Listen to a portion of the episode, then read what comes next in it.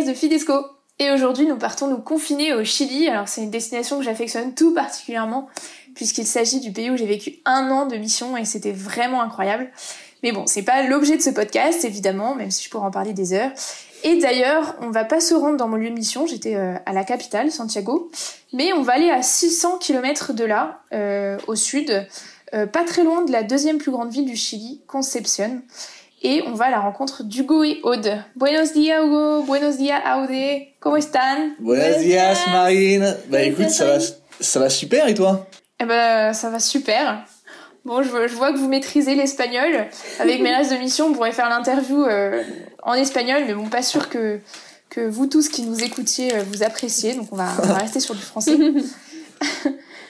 Bon, Hugo, Aude, je crois que ça va être facile pour vous cet exercice. Vous avez l'habitude des interviews maintenant, parce que à peine arrivé sur le sol chilien, vous passez en direct euh, à la radio, en espagnol bien sûr. Ça s'est passé comment et comment comment c'est arrivé?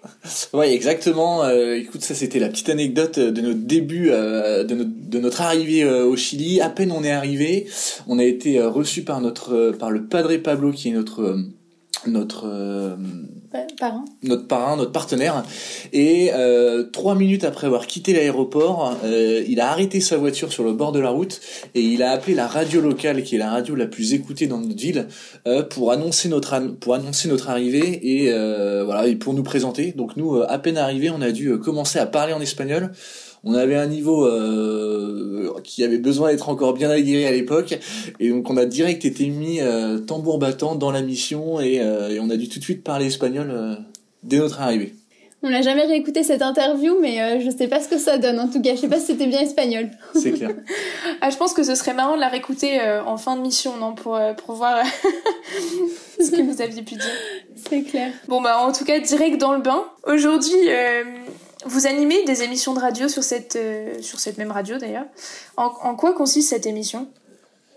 Euh, bah alors du coup, nous, une fois par mois, on anime la prière euh, à la radio pendant une demi-heure. Et à partir de mars, le padré nous a donné une nouvelle responsabilité, c'est d'animer un programme de une heure à la radio. Le thème c'est jeunesse et foi. Et euh, là, on partait dans, enfin, on avait carte blanche sur les thèmes. Euh, voilà, on pouvait parler euh, aussi bien euh, du mariage, de la sexualité, euh, de la justice, euh, d'un en rapport avec l'actualité, une, un- une parole qu'a dit le pape. Voilà, on a fait aussi sur le carême euh, pour les jeunes.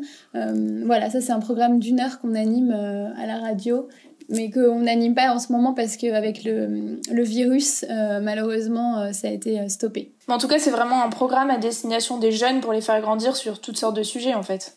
Voilà, c'est pour ça, et c'est pour ça qu'il est animé aussi par des jeunes. Quand c'était pas nous, c'était deux autres jeunes euh, du groupe euh, des jeunes de la paroisse qui, qui animaient, qui animaient ce, ce sujet-là. Ok, ah génial. Et donc Ouais. vous animez ces émissions de radio, mais euh, la raison première de votre présence à, à Kuranilawe, euh, elle est tout autre. Vous travaillez tous les deux dans un centre de réhabilitation qui s'appelle euh, Renace. Ça veut dire renaître. Quelle est la mission de ce centre? Ouais, exactement. On est euh, donc on est directeur euh, d'un centre de réhabilitation pour aider des personnes qui ont des addictions à la drogue et à l'alcool. Donc notre mission globale, c'est euh, la gestion de ce centre, donc euh, manager le personnel, animer les équipes, gérer la gérer le budget du centre, faire des recherches de fonds, gérer la communication, s'assurer aussi du bon suivi des patients. Donc voilà, c'est vraiment la gestion complète de ce centre-là pour essayer de le, développer un maximum et d'aider euh, les patients qui viennent dans le centre.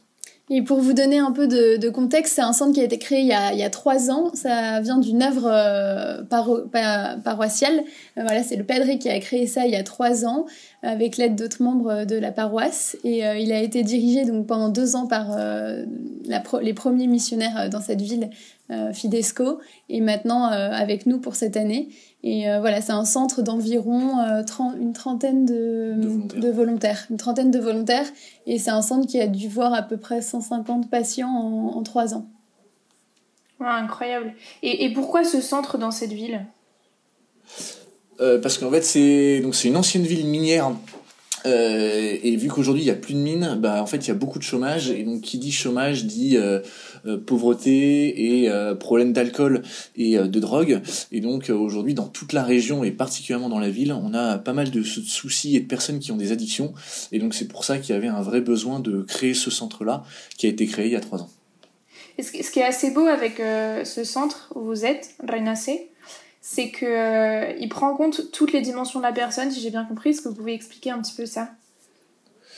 Ouais, exactement. Euh, donc, euh, pour aider le patient, en fait, ce qu'on a mis, ce qui est mis en place, c'est bah, d'abord des rendez-vous individuels avec chaque patient, qui ont des rendez-vous avec des une psychologue, une assistante sociale et aussi avec une avec un prêtre ou avec une sœur pour la partie spirituelle. Donc, effectivement, l'intégralité des des, des, des, points de, de, de travail euh, sont, sont, mis en place et le, le, patient est vraiment bien accompagné euh, sur toute sa partie euh, globalement. globale, globalement exactement.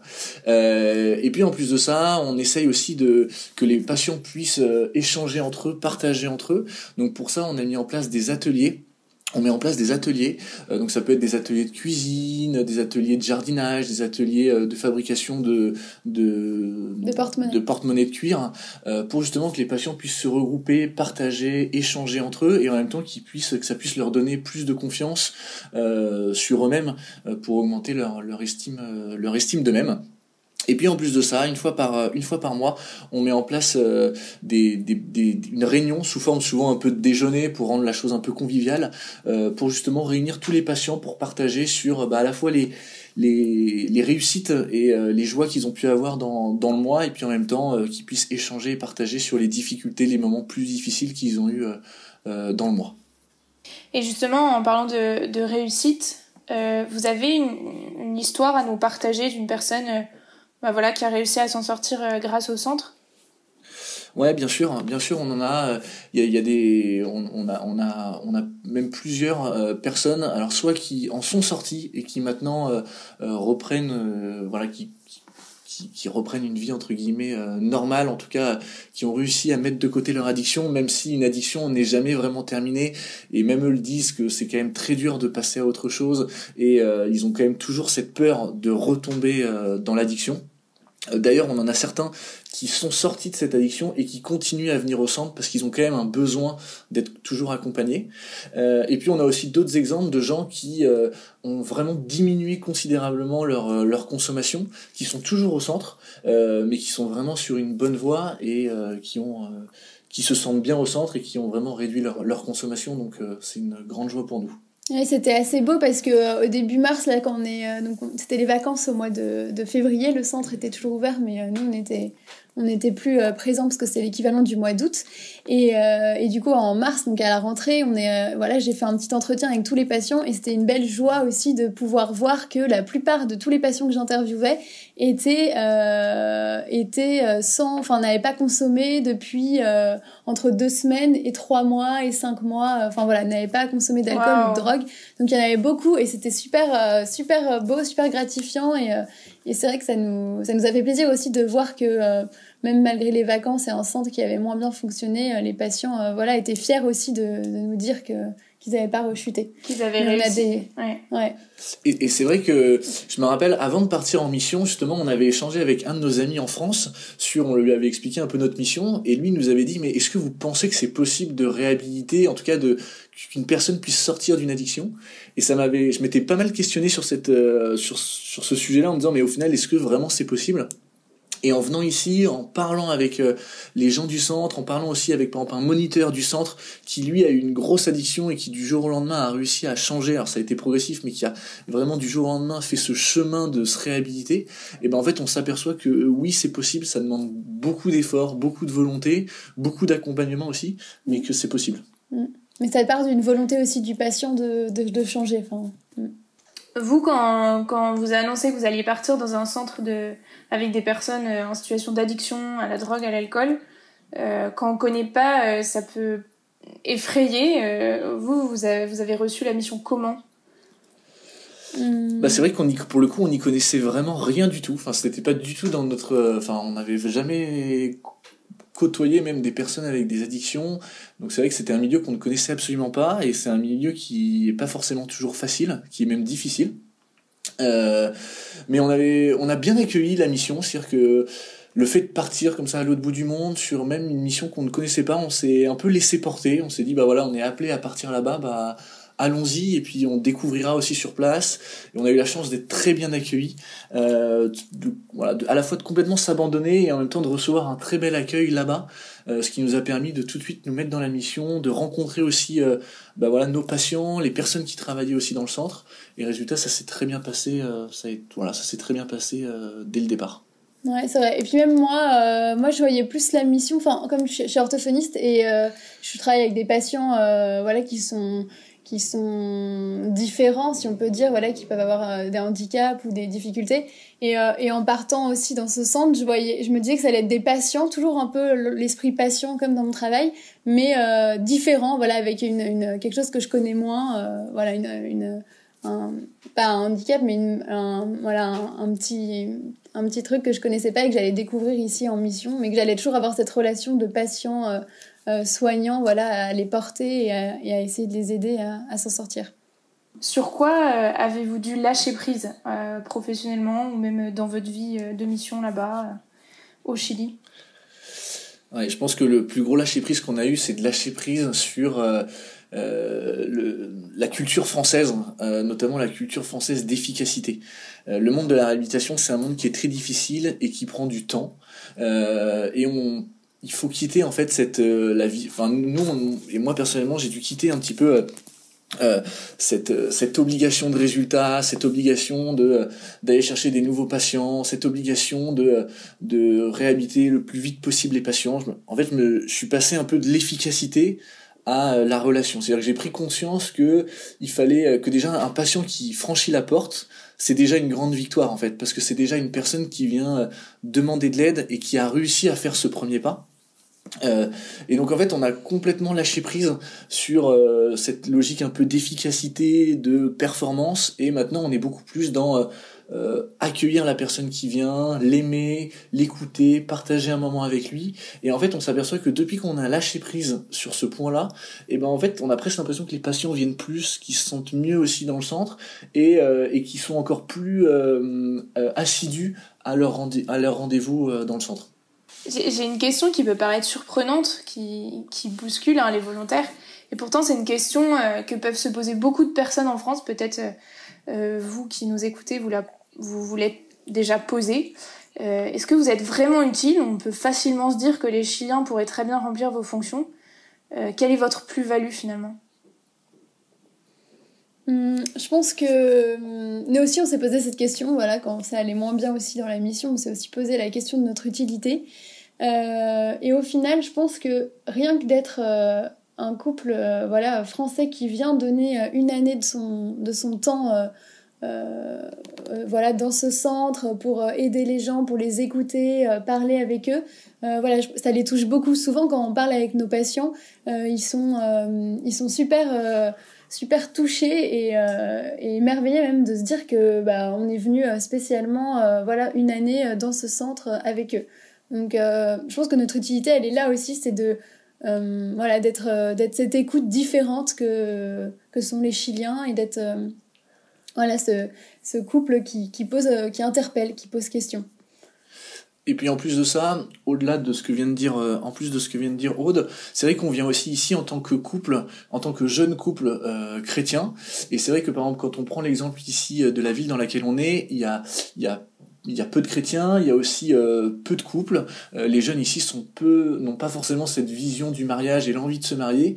Et juste en étant aussi nous-mêmes, on a eu plusieurs fois des témoignages de gens qui nous ont dit, euh, mais bah merci aussi pour ce que vous représentez, qui sont venus aussi nous poser des questions sur notre manière de vivre notre vie de mariage et notre vie, notre vie de couple, notamment des jeunes. Et donc je pense aussi que, aussi rien que dans notre manière d'être, on, on, arrive, voilà, on transmet aussi des choses aux personnes qui sont ici, euh, sans être dans l'efficacité et dans euh, faire, mais simplement en étant euh, ici. Et, et c'est vrai que, dès qu'on raconte aux gens qu'on est arrivé ici, donc après, un mois après notre mariage, les gens nous disent ah vous êtes en lune de miel, c'est super beau et tout. c'est assez rigolo. Ils sont souvent assez assez contents et étonnés de, de nous voir en lune de miel ici. Ah oui, je pense qu'ils n'imaginaient pas que Kulanilawe pouvait devenir une destination euh, euh, longue pour un voyage de noces. C'est clair. Et le padré aimait beaucoup au tout début euh, quand il nous présentait, parce qu'on a été présenté vraiment à tout le monde, et il disait à chaque fois, et vous savez que Kuranilawe, c'est leur premier appartement ensemble ici. Enfin voilà, il était très fier de ah, dire que la première fois qu'on habitait ensemble, c'était ici au Chili. ouais, incroyable et euh, justement, donc vous l'avez dit, hein, mais vous êtes mariés juste avant de partir en mission. Euh, je vais raconter une petite anecdote, hein, mais euh, sachez que euh, à la fin de la session de d'envoi en mission, cet été à Paris Monial, à laquelle Hugo et Aude ont participé, ils devaient se marier donc juste après la session, et donc Aude vient me demander si elle peut récupérer la déco euh, de la session d'envoi pour leur mariage. Voilà, c'est une petite anecdote Et elle a, elle a super plu, c'était génial. Merci, on avait la petite touche Fidesco à notre mariage. génial. Et, mais dites-moi, mais pourquoi euh, avoir décidé de partir euh, juste après le mariage et pas attendre un petit peu Bon, dans cette première année de mariage, c'est un soutien précieux de s'entourer de, de, couples, de pouvoir s'appuyer sur des, des jeunes couples amis avec qui partager. Mais vous, vous décidez de, de vous éloigner de vos amis, de, de, la France, donc vous perdez un peu ce soutien précieux. Et heureusement, vous avez réussi à vous faire euh, ce que vous appelez euh, des amigos de prière. Euh, quel est l'objectif de ce groupe et qui le compose? Alors effectivement, ça avait été mis en place par l'ancien couple de volontaires qui nous a qui nous avait précédé. donc c'est un petit groupe de, on est trois couples euh, jeune couple, euh, donc deux Chiliens et puis nous, euh, et on se retrouve, une, donc c'est un petit groupe de prière, on se retrouve une fois toutes les deux semaines chez l'un ou chez l'autre pour bah, partager ensemble, pour prier ensemble, et ensuite partager un moment convivial, souvent autour d'un dîner. Donc c'est souvent un moment qui est assez fort parce qu'en plus on a des profils différents dans les dans les couples, et puis c'est un beau moment de partage qui nous permet de nous retrouver, sachant qu'il y a peu de couples, euh, il y a peu de couples catholiques ici, donc c'est vrai que c'est un beau moyen euh, de se retrouver, de partager sur notre foi et de prier ensemble. Ça fonctionne, mais là c'est un peu en pause avec euh, le virus malheureusement, mais, mais sinon ça fonctionne et puis c'est assez, assez, dynamique, ça change quoi. Voilà. justement, vous, vous, parlez du virus. Aujourd'hui où nous enregistrons le podcast, on, on, parle pas mal dans les médias de, du Chili en tout cas dans les médias internationaux. Euh, alors que l'Europe commence à se déconfiner, lui, le Chili commence à se confiner, enfin en tout cas à Santiago, vous avez aussi vécu une période de confinement. Euh, J'ai lu dans les nouvelles aussi que, bon, c'est surtout euh, dans la capitale, mais qu'il y a de nombreuses violences qui commencent à, germer vraiment, euh, qui trouvent leur source vraiment dans, bah, dans, dans le manque de ressources euh, de certaines populations pour se nourrir. Euh, dans quel état d'esprit sont les Chiliens euh, à Curanilawe alors les, les, Chiliens ici ils sont plutôt calmes à Curanilawe. Euh, on n'a pas de problème, il n'y a, pas de problème d'approvisionnement. Les gens euh, continuent à, bien se nourrir. Et nous on est assez persuadés de quelque chose, c'est qu'en fait vu qu'il y a eu une grosse grève au mois de novembre-décembre, et que là il y a eu justement un peu des soucis d'approvisionnement. Les magasins avaient anticipé euh, sur le mois de mars qui était euh, normalement la rentrée euh, scolaire, ils avaient anticipé donc ils avaient fait le plein de nourriture et donc résultat en fait bah, quand il y a eu le virus qui est tombé au, au moment du mois de mars, alors on a eu quelques magasins qui ont été un peu bondés de gens, mais maintenant globalement ça a repris une situation normale et on n'a pas de il n'y a pas de soucis particuliers. Mais ce que Hugo dit pas, c'est que euh, au mois de mars, on pensait qu'on allait euh, avoir des énormes manifestations. On était euh, sur la rentrée, les grosses manifs qui allaient reprendre, et au final, tout a été stoppé avec le virus. Voilà. C'est pour ça qu'il y aurait eu les magasins qui étaient ah approvisionnés et préparés à un état de, de guerre entre guillemets. les Chiliens ont l'habitude de faire des grands abrazos, c'est-à-dire des mhm. embrassades. J'imagine qu'avec les gestes, enfin, qu'il y a des gestes barrières qui sont imposés, notamment des distances à, à respecter. Euh, comment on survit au Chili sans abrazos C'est possible? Euh, bah ça a été pas facile hein. même euh, même pour moi ça a été dur parce que moi je, je suis pas hein. je suis pas mal à Brassos aussi. En France, euh, je garderai ce, ce côté euh, gros câlin. Mais euh, c'est vrai que ça n'a pas été facile. souvent, Hugo me, me tapait sur l'épaule avant, me disait attention, Aude, tu fais pas un gros câlin, tu touches pas la personne et tout. et maintenant, c'est maintenant c'est maintenant on est habitué, on, on, se tape avec le coude. voilà, ça ça va. Au bout de un mois et demi, là, c'est bon, c'est rentré dans les dans, les habitudes. Mais euh, c'est vrai que c'était pas facile. Euh, le début était pas du tout, du tout euh, respecté. On était avec nos masques, mais avec des gros câlins, quoi. Alors, sur place, vous avez un, allié dans la mission, un ami que vous affectionnez particulièrement, c'est le père Pablo, dont vous avez parlé un petit peu. qui est-il exactement? Effectivement, donc c'est le Padre Pablo. Euh, donc c'est un prêtre qui est à Kuraniawe depuis six ans. Euh, c'est une personne qui a un enthousiasme débordant, qui est toujours partant pour faire plein de choses, euh, qui est très accueillant, qui a toujours le sourire, qui est vraiment super motivé. et voilà, c'est vraiment une personne qui pour nous est très importante parce que bah voilà, c'est vraiment la personne vers qui on se on se, on se tourne quand on a, quand on a besoin. Euh, c'est une personne avec qui on peut vraiment bien échanger. Et ça, c'est vraiment une belle richesse, je trouve, de notre mission ici à, à c'est qu'on a la chance d'avoir un, un, un, partenaire, le Padre, qui nous, qui nous, qui nous inclut vraiment dans toute la vie paroissiale. Euh, voilà, petit exemple par exemple, euh, je trouve qui est assez marquant, c'est que euh, une fois par mois il y a une grosse réunion avec euh, les avec les prêtres et toutes les sœurs de toute la région. Et nous qui sommes pas ni qui sommes ni prêtres ni sœurs, il nous il nous il nous invite et il nous fait participer à cette à cette réunion euh, donc ça nous a permis aussi de côtoyer plein d'autres prêtres euh, de la région, de découvrir aussi entre guillemets ce monde euh, sacerdotal qu'on bah, qu'on connaissait pas, qu'on connaissait pas en France. Donc voilà, c'est une belle richesse, c'est vraiment une personne qui, qui nous apporte beaucoup et, et qu'on forcément qu'on gardera dans notre cœur quand on rentrera en France.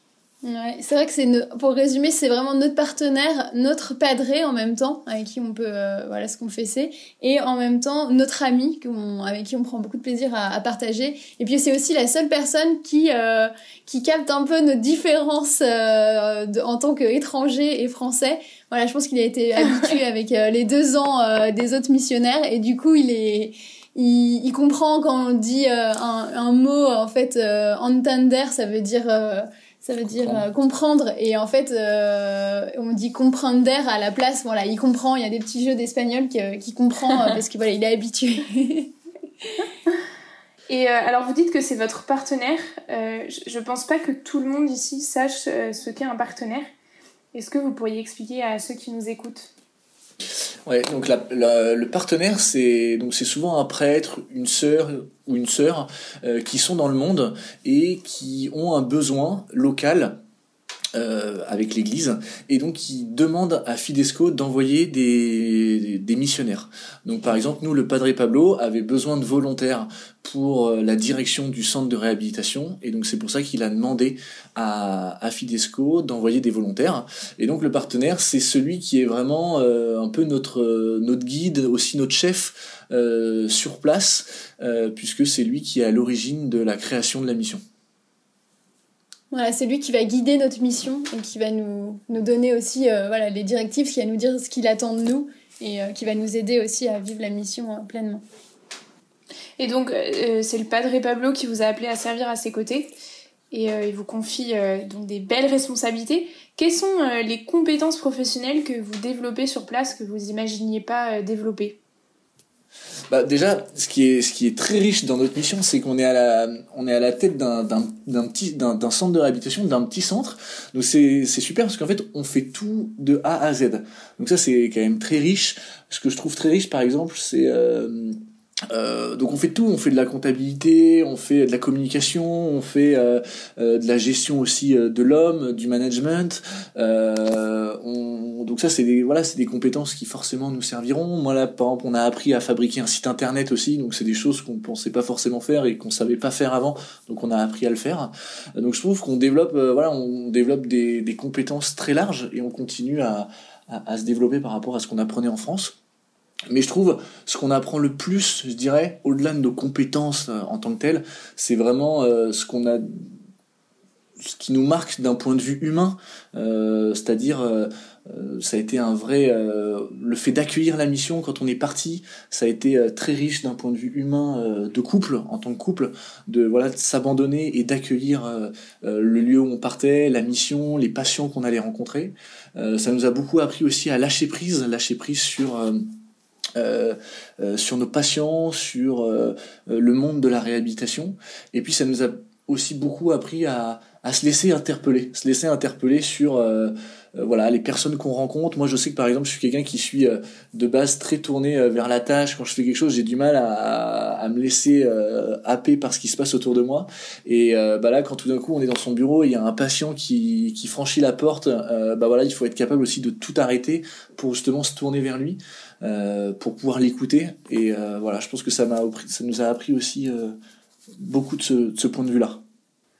Moi, moi, en compétence, que je dirais, euh, qui m'a beaucoup appris, c'est euh, de m'exprimer à l'oral euh, devant tout le monde, parce qu'au final, en tant qu'orthophoniste, je suis dans mon bureau avec en tête à tête avec un patient, et là, bah, j'anime des réunions, je dois m'exprimer à l'oral devant tout le monde, et je pense que c'est une des grosses compétences que j'ai apprises, et en plus en espagnol, et en plus, voilà, souvent c'est assez intimidant de s'exprimer de base, et en plus en espagnol, c'est vrai que ça, ça rajoute toujours un peu. Je sais pas si vous avez euh, suivi les derniers podcasts. Euh, je crois que si. on, a, on a commencé à lancer des défis intervolontaires. En gros, à la fin du podcast, les volontaires doivent répondre aux défis lancés par euh, les volontaires du podcast précédent. Et puis donc lancer un défi aux volontaires qui suivront. Et la semaine dernière, j'étais avec Gwenaël et Pierre en mission à Madagascar. Vous les situez? Ouais, très bien. Et donc, ils vous lancent le défi suivant c'est de compter dans la langue locale, donc euh, en espagnol, de 30 à 1, donc à l'envers. Ok, vamos. vamos. Doit, ouais, ça doit. Ouais, ok. 30, 29, 28, 27, 26, 25, 24, 23, 22, 21, 20, 19, 18, 17, 16, 15, 14, 13, 12, 11, 10, 9, 8, 7, 6, 5, 4, 3, 2, 1, 0. Ah ouais, mais trop facile en fait. ah ouais. On avait peur de tomber sur un truc pire. C'est on, a, on avait déjà prévu la chanson du, du Les Autos. Ceux qui ont eu après Les Autos, ils ont dû avoir la chanson horrible. ah mais si vous voulez chanter, allez-y hein. Non non non non non non, non, c'est bon. bon du coup c'est à votre tour de lancer un défi pour le prochain podcast. Alors euh, juste, il y a une difficulté euh, pour vous. Et ça va me permettre de faire un petit teasing pour le prochain euh, podcast. Mhm. La semaine prochaine, nous n'allons pas aller à la rencontre d'un volontaire en mission parce qu'on veut vous parler d'une initiative exceptionnelle de Fidesco pour aider les populations pauvres auprès, de auprès desquelles les volontaires agissent. Euh, les aider à faire face à la pandémie. Et donc, euh, pour ça, on ira interviewer Emery Claire, qui est le directeur de Fidesco. Et donc, Hugo et Aude, vous allez euh, devoir lancer un défi au directeur lui-même, quoi. Alors, si je me trompe pas, je crois qu'il est parti à Madagascar en mission, plus jeune. Et ben, je lui propose de nous je lui propose de nous raconter une blague en malgache. bah, le ok. Eh ben, on lui demandera ça alors. le pauvre. Très, Il peut dire n'importe quoi, on comprendra pas de toute façon. bon, merci Hugo, merci Aude pour votre témoignage. C'est euh, déjà l'heure de, de, nous quitter et de quitter euh, le Chili, ses empanadas, ses asados et puis toutes les personnes euh, du centre Renace. vous avez pris l'habitude dans vos rapports de mission de conclure en confiant des intentions de prière particulières et du coup, je vous propose donc de faire pareil et euh, de terminer ce podcast par une ou deux intentions de prière que nous pourrions euh, tous porter ensemble. Ben moi, je voudrais qu'on confie euh, Mariella, qui est une patiente du centre, qui est, qui est enceinte et qui est, qui est à la rue. voilà, on vient d'apprendre sa grossesse. Voilà, je voudrais qu'on la confie euh, qu'on la confie, que voilà, qu'on arrive à qu'on puisse l'aider euh, du mieux qu'on puisse pour euh, pour porter cette grossesse et puis pour pour sortir aussi de la drogue et de l'alcool au quotidien. On peut confier aussi les futurs volontaires euh, qui justement prendront notre suite aussi pour mener à bien euh, et pour continuer à mener à bien euh, cette mission qui qui a qui, fait vraiment sens ici à Kuraniawe et dont les qui vraiment permet d'aider les patients qui viennent dans le centre et toutes les personnes qui ont des addictions. Du coup, on est en union de prière pour Mariella, son enfant à naître, et, euh, et puis tous les et puis les futurs volontaires de du centre. Ouais. Euh, hasta luego, amigos. Hasta luego. Salut Marine. Cuídense, abrazo. Abrazo, un grand abrazo. et à vendredi prochain, du coup, avec euh, le directeur himself. Ciao.